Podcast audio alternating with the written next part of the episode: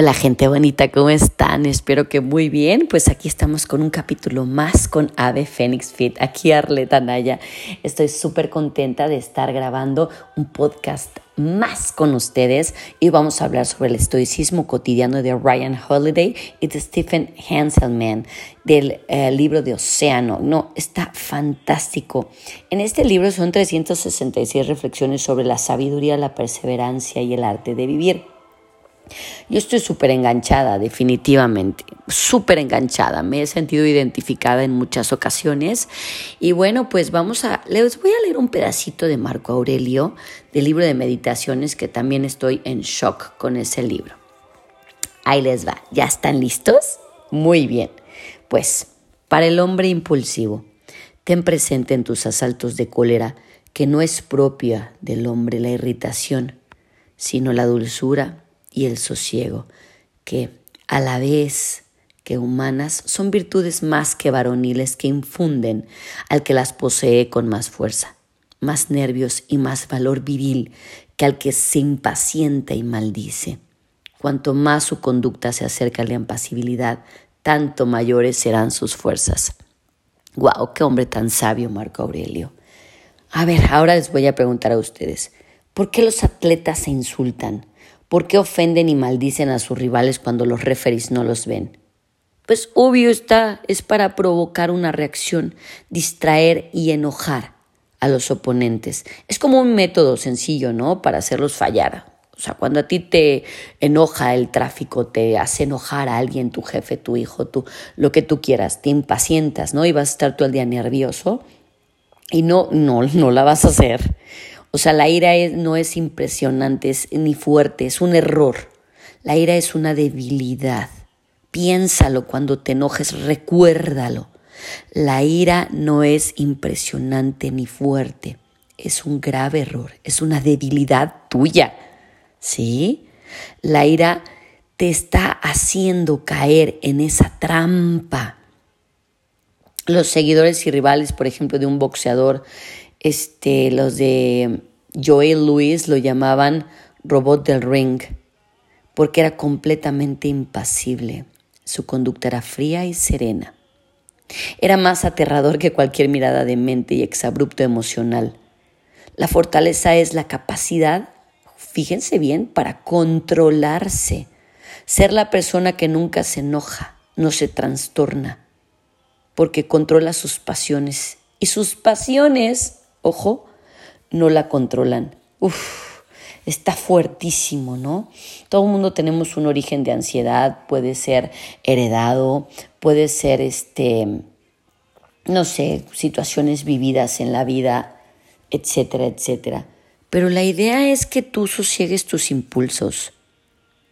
Eh, como decía Marco Aurelio, no te dejes arrastrar por el torbellino de las pasiones. Antes bien, a todo ímpetu del instinto ofrece lo que la justicia le toca. Ante toda presión de la fantasía, conservar la facultad de pensar. Yo sé que es muy difícil en muchas ocasiones, a veces uno no está en un estado anímico bien, pero por eso mismo es, es esto, ¿no? Para hacerles ver que podemos sosegar nuestros impulsos Piensa en las personas maníacas que forman parte de tu vida. No me refiero a las personas con trastorno desafortunado, desgraciadamente, sino a aquellas cuyas vidas y decisiones son un desorden. Yo en muchas ocasiones les voy a platicar, híjole, veía coaches de vida y, y, y decían y hacían y tú y no sé qué y la la la. Y entonces la gente, bueno, los veía como dioses. Y definitivamente ellos no tenían una vida caótica. Entonces decías, caray, este no es un ejemplo de vida para mí. Es como un nutriólogo. Si un nutriólogo tiene obesidad, dices, ah, caray, es que este no es un ejemplo de vida tampoco para mí. Hay que hacer ejemplos. ¿Sí me explico? Hay que actuar, hay que vivir con lo que realmente hacemos y decimos. Y entonces todo está extremadamente bien o abrumadoramente mal. El día es maravilloso o pésimo. O sea, ¿no te parece a ti agotador? ¿No desearías que tuvieran como un filtro para diferenciar bien los impulsos de los malos? ¿Y qué creen? Pues sí lo hay. la justicia, la razón y la filosofía.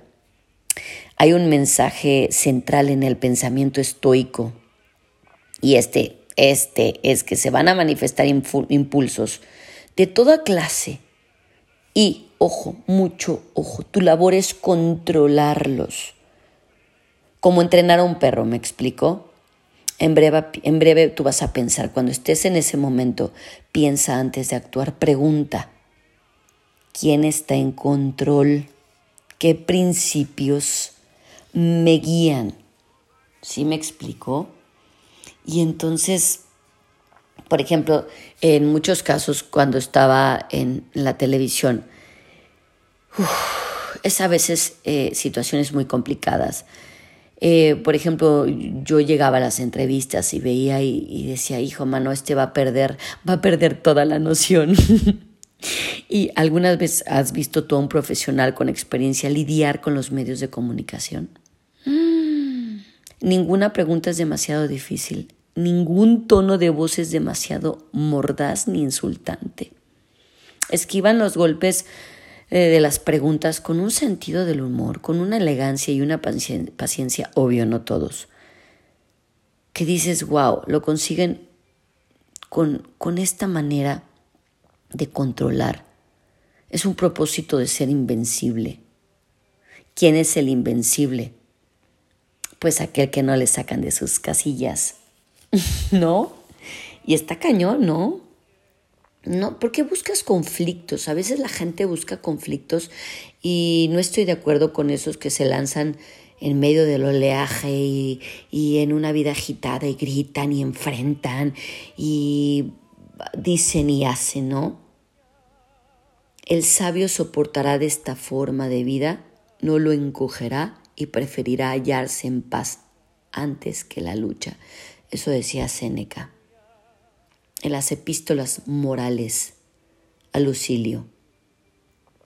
Yo les voy a decir una cosa, se ha vuelto, por ejemplo, un cliché citar el discurso de Theodore Roosevelt, hombre en la arena, que celebra al hombre con el rostro desfigurado por el polvo, sudor y sangre, al que se esfuerza valientemente, a diferencia de aquel que permanece al margen. Roosevelt pronunció este discurso poco antes de dejar su cargo. En la cima de la popularidad, un par de años después se enfrentó a su antiguo protegido en un intento por regresar a la Casa Blanca. Pero perdió, perdió por mucho y casi muere asesinado en el proceso. También casi muere explorando el Amazonas. Mató a miles de animales durante los safaris en África. Qué tristeza, ¿no? y pese a tener sus 59 años de edad, hizo muchas cosas en retrospectiva. Son desconcertantes. Roosevelt fue un gran hombre, sin embargo también lo motivaba su compulsión, una adicción al trabajo y la actividad que parecía inagotable. Muchos compartimos ese mal hoy en día. Hoy en día todos corremos, todos estamos eh, queriendo controlar algo o alguien tememos quedar quietos y estar en busca de nuestro ser. ¿No? Creamos ese distractor laboral y me incluyo. Elegimos estar en guerra y en algunos casos de forma literal en guerra, en guerra con el mundo, en guerra con el gobierno, en guerra con la familia, en guerra con quien se te acerque cuando de hecho la paz es una alternativa mucho más honorable y adecuada. Si el hombre en la arena es admirable, al igual que el soldado, el político, la mujer de negocios y todas las demás profesiones. Pero este es un gran pero. Pero si estamos en la arena por los motivos correctos, uff, imagínate. El miedo es una profecía que por su propia naturaleza se cumple. Séneca decía, a muchos les perjudica el propio miedo, muchos se encuentran en sus, en sus hados Qué bárbaro por temerlos.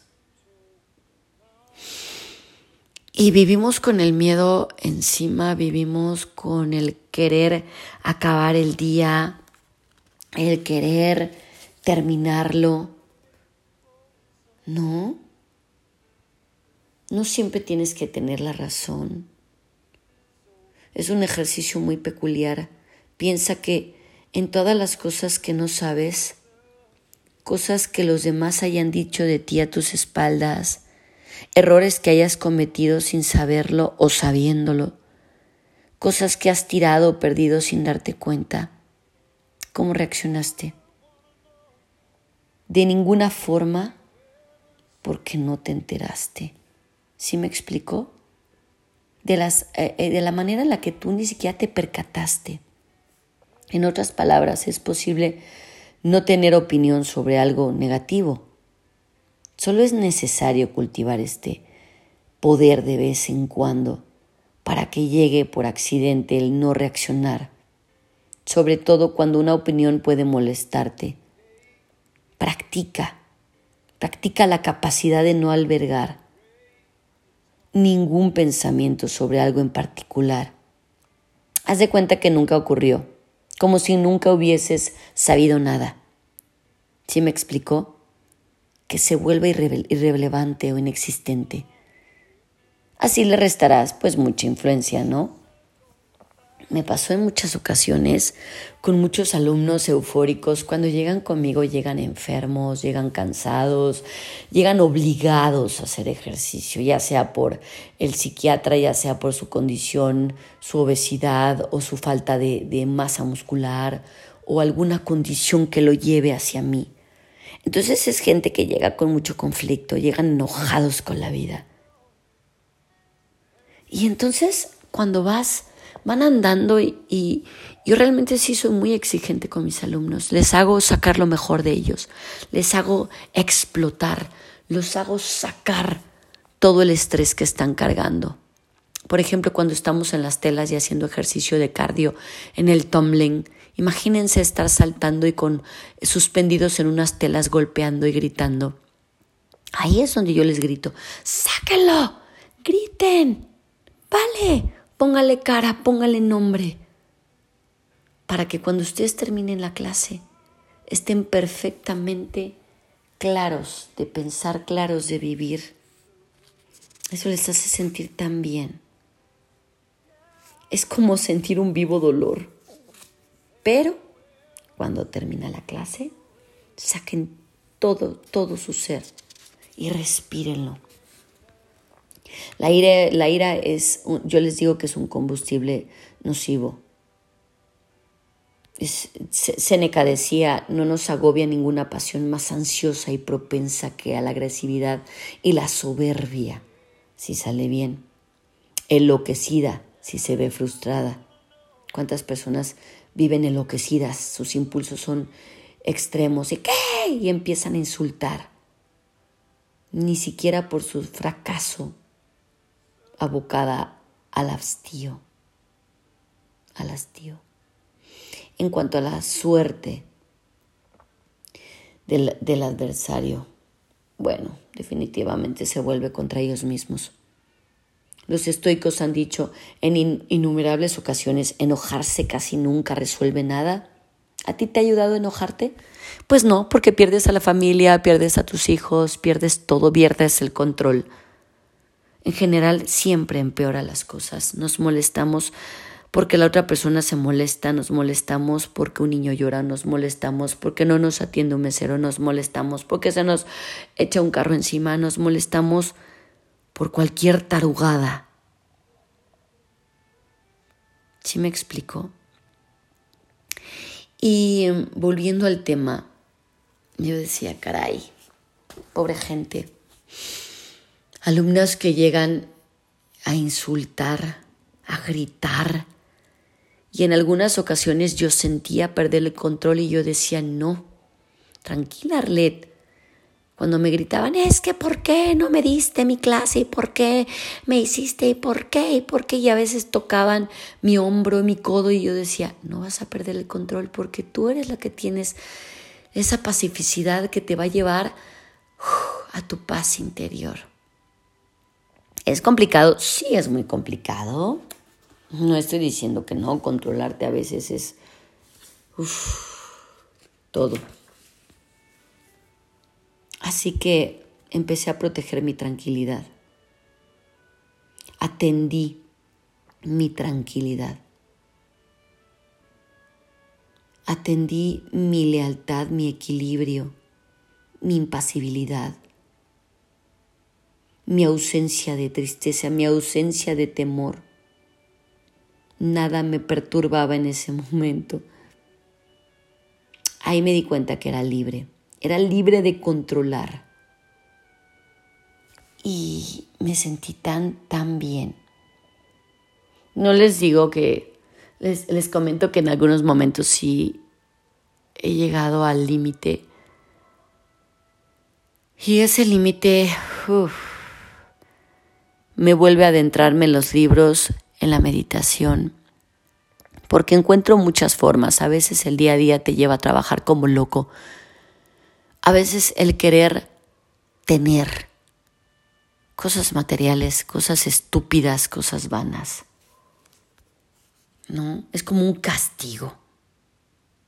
Yo decía, ¿por qué? Algunas cosas son heredadas, sí, y ahora pienso en antes de, actuar. La sabiduría es conocer la mente y está muy cañón, es muy complicado. El verte desnudo en un espejo y decir, uff, esta soy yo. El poder gobernar todas las cosas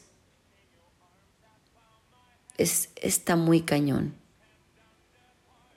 Seguramente te has preguntado, ¿por qué lo hice? todos lo hemos hecho. ¿Cómo pude ser tan tonto? ¿Cómo pude ser tan tonta? ¿En qué diablos estaba pensando? ¿Qué crees? Pues lo estabas pensando. Ese es el problema.